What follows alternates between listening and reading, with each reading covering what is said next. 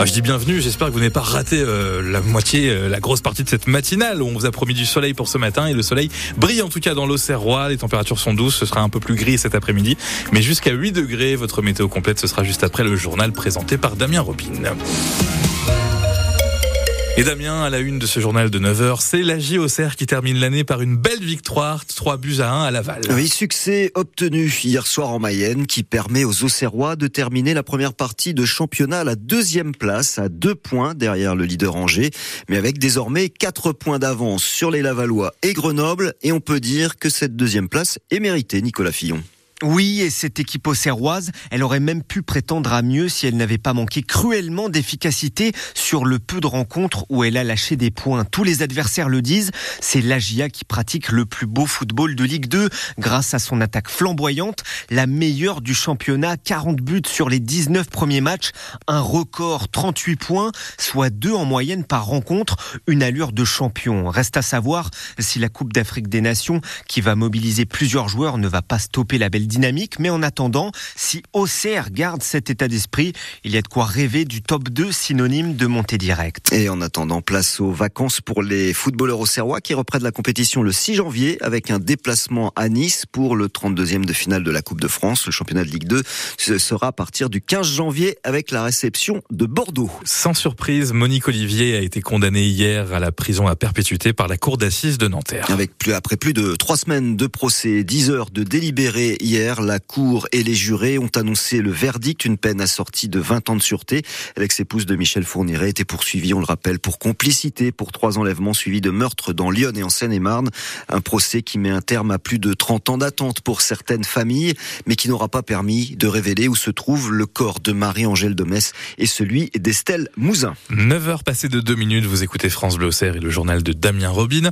Des voitures accidentées pour illustrer une opération de prévention routière dans Lyon. Depuis quelques jours, ces voitures accidentées ont été placées dans la galerie commerciale des Clérions à Sens et celle du Leclerc à, de Clérion à Auxerre et celle du Leclerc à Sens. L'objectif, c'est d'attirer l'attention des passants sur les risques d'accidents sur les routes, notamment lors des fêtes de fin d'année, en rappelant que depuis le début de l'année, 31 personnes sont mortes dans des accidents dans Lyon, dont 10 ces dernières semaines. Et donc, voir une voiture accidentée, c'est un bon moyen de faire passer le message de prévention routière, selon Sophie Brochard, coordinatrice sécurité routière à la préfecture de Lyon. L'idée, euh, c'est de toucher les, les esprits, hein, de, les, de, les, sensibiliser, euh, de vraiment se demander euh, comment euh, la, le véhicule a été euh, accidenté, euh, quelles sont les causes, est-ce que c'est une vitesse excessive, est-ce que c'est une perte de contrôle ou une consommation abusive d'alcool ou alors une consultation de son, de son téléphone, par exemple. Je vous laisse choisir le, le scénario. Et au vu de ça, bah, tenir des des, bonnes résolutions. Voilà la prévention d'une part et la préfecture de Lyon qui a déjà indiqué que des contrôles routiers allaient être renforcés euh, durant les fêtes. Loi immigration, Emmanuel Macron s'exprimera ce soir dans cet avou sur France 5. Le projet de loi a été adopté hier soir dans la douleur. Il va durcir les conditions d'attribution des prestations sociales aux étrangers.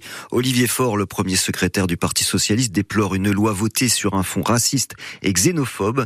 Marine Le Pen et les députés députés Rassemblement National ont voté pour la loi. Elle revendique une victoire idéologique.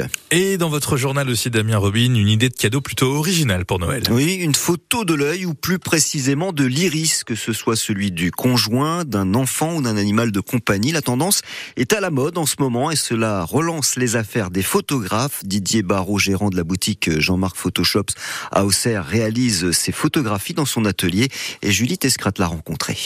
Didier Barrault a 37 ans de métier. Il a fait des photographies de mode à Paris, d'aviation à Lorient.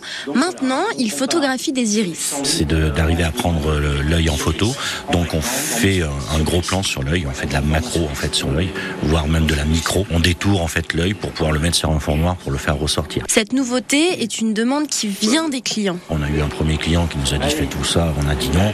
Le deuxième nous dit donc on commence à mettre un point d'interrogation, puis à partir du troisième on se dit bon bah faut peut-être faire quelque chose. C'est un moyen de se réinventer pour ce photographe qui fait ce métier depuis l'âge de ses 15 ans, mais cela a un coût. Il a fallu euh, investir entre, entre 6 et 8 000 euros. Quoi. On fait ça maintenant depuis deux ans. Et donc de là, on a, on a essayé, on a fait des essais avec le matériel que l'on avait. Comme c'était pas concluant, il a fallu qu'on adapte du matériel, qu'on achète un petit peu plus de matériel et pouvoir le faire pour arriver à un résultat qui, qui soit correct et satisfaisant. Ce petit cadeau original débute à 66 euros, mais selon les demandes du client, la taille, le choix du papier, le prix peut vite grimper à quelques centaines d'euros. Et ce reportage de, Julie Tescrade, vous le retrouvez sur notre site internet.